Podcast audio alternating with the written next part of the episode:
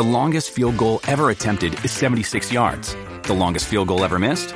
Also 76 yards. Why bring this up? Because knowing your limits matters, both when you're kicking a field goal and when you gamble. Betting more than you're comfortable with is like trying a 70 yard field goal.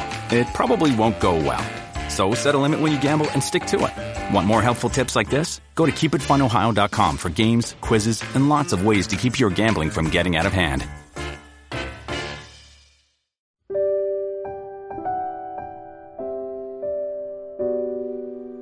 一花一世界，一叶一如来。大家好，欢迎收看佛禅。今天和大家分享的是美国作家斯宾塞·约翰逊讲过一个真实的故事：一个患有重度厌食症的女孩，在医学已经放弃的情况下，忽然有一天胃口大开，主动进食。不久后，竟完成了自愈。恢复了健康。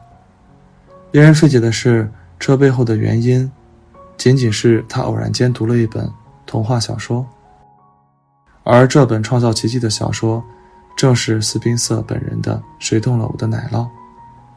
这本书很简单，讲了两个小矮人和两只小老鼠寻找奶酪的故事。可就是这本连三岁孩子都能够看懂的书，自1998年问世以来，引爆了全球阅读的热潮。不少社会精英、商业巨头将其视为人生启示录，五百强企业将其当作员工的教科书。这本书看似浅显，却指向了一大社会问题：越来越多的人正在被内耗压垮。如果你正在经历焦虑与迷茫，这本书或许是一枚解药。一，情绪内耗正在压垮你的生活。两个小矮人哼哼唧唧生活在一个迷宫里。他们每天只做一件事，就是寻找奶酪。这天，他们意外地发现了奶酪 C 站，一个堆满着各种奶酪的地方。他们欣喜若狂，一头扎进了奶酪里，从此过着安逸又颓废的生活。可是好景不长，忽然有一天，奶酪全部消失了。意外来的措手不及，哼哼和唧唧先是震惊，之后便是愤怒的相互指责，用恶毒的语言咒骂拿走奶酪的人。他们不出去找食物，反而不停地发泄情绪，直到筋疲力尽、奄奄一息。斯宾塞在书里写道：“迷宫象征着我们错综复杂的生活，而奶酪则是我们拥有的一切：金钱、荣誉、机遇，乃至家庭、健康、情感、自我价值。充满变数的生活里，每当意外降临，人们往往会陷入慌乱，进而被愤怒、焦虑、悲伤等各种情绪绑架。”很多时候，压垮我们的不是奶酪的消失，而是无休止的自我战斗。正如心理学家于德志所言：“生活里时刻都有挑战，挑战本身不会带来痛苦，自我斗争引发的内耗才是痛苦的根源。”在有关内耗的贴文中，有这样几则让人痛心的留言：“失独妈妈倾诉，儿子去世五年后，我一直活在巨大的悲痛里，感觉一切都没有意义。”失恋的女孩说：“自从失恋后，我一直纠结于他为什么变心，把生活过得一塌糊涂。”有人在考试失利后陷入自卑，有人在失业后怒斥社会的不公。这些人都失去了他们的奶酪，也都像哼哼唧唧一样饱受负面情绪的折磨。不得不承认，情绪内耗是我们生活的头号劲敌。它会耗尽我们用于应对挑战、解决问题的身心资源，让我们无力行动，导致生活中的难题像滚雪球一样越滚越大，最终把我们彻底打垮。此时没有人能够帮助你，除非你自己下定决心出一记猛拳，打破情绪的牢笼。二，人生变好从停止内耗开始。小矮人中，首先想要自救的是鸡鸡。他不想再坐以待毙，打算返回迷宫，和过去一样每天奔跑寻找奶酪。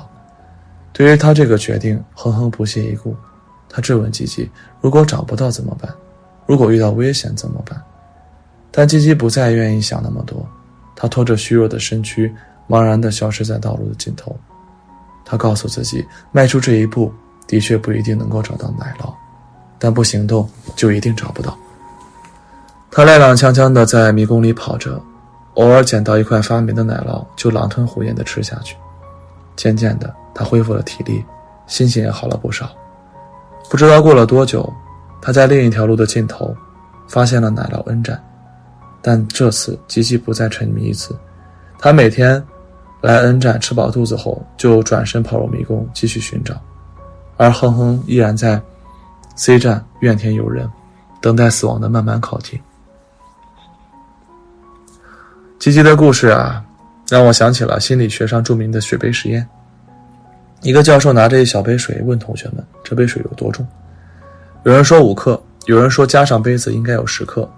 但教授都摇摇头说：“水的重量不在于几克，而在于你拿着它的时间。你刚拿起它的时候可能只有五克，但你拿着它一整天呢，或许它就有千斤重了。怎么能够摆脱这种重负呢？放下。奶酪丢了就立马去找，水杯很重就立马放下。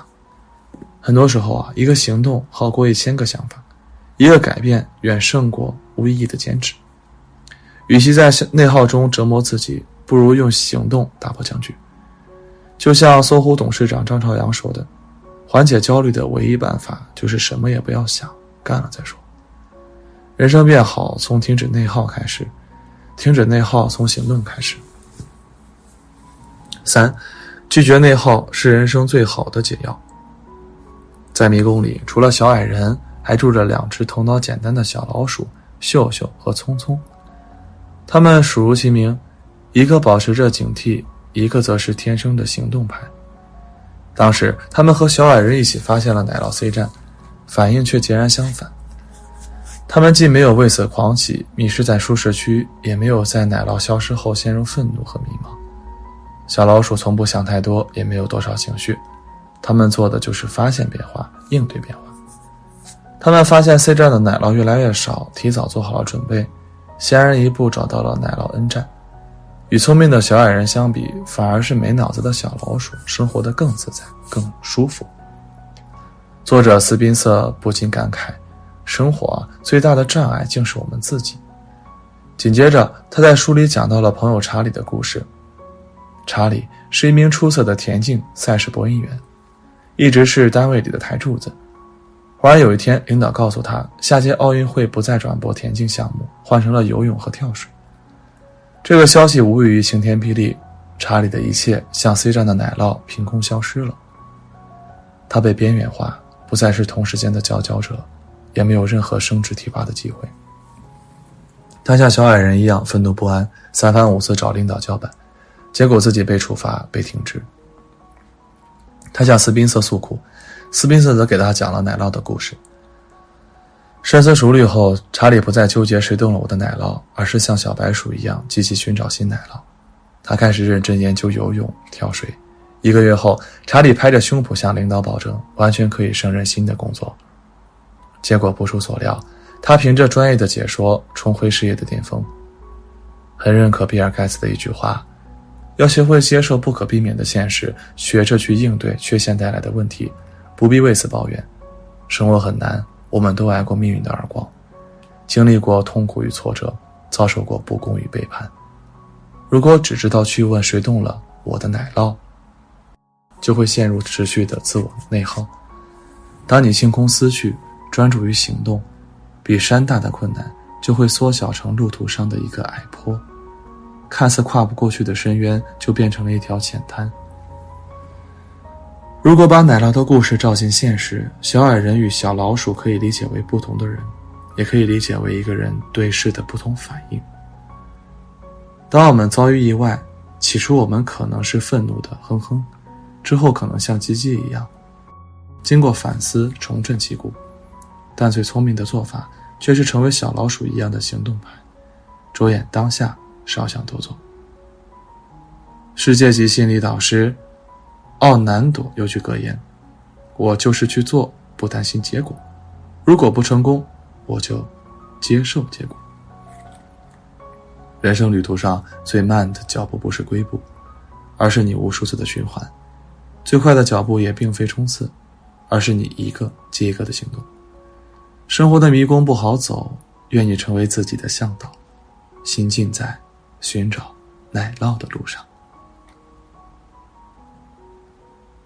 今天的分享就是这些非常感谢你的收看喜欢佛山频道别忘记点点订阅和转发哦。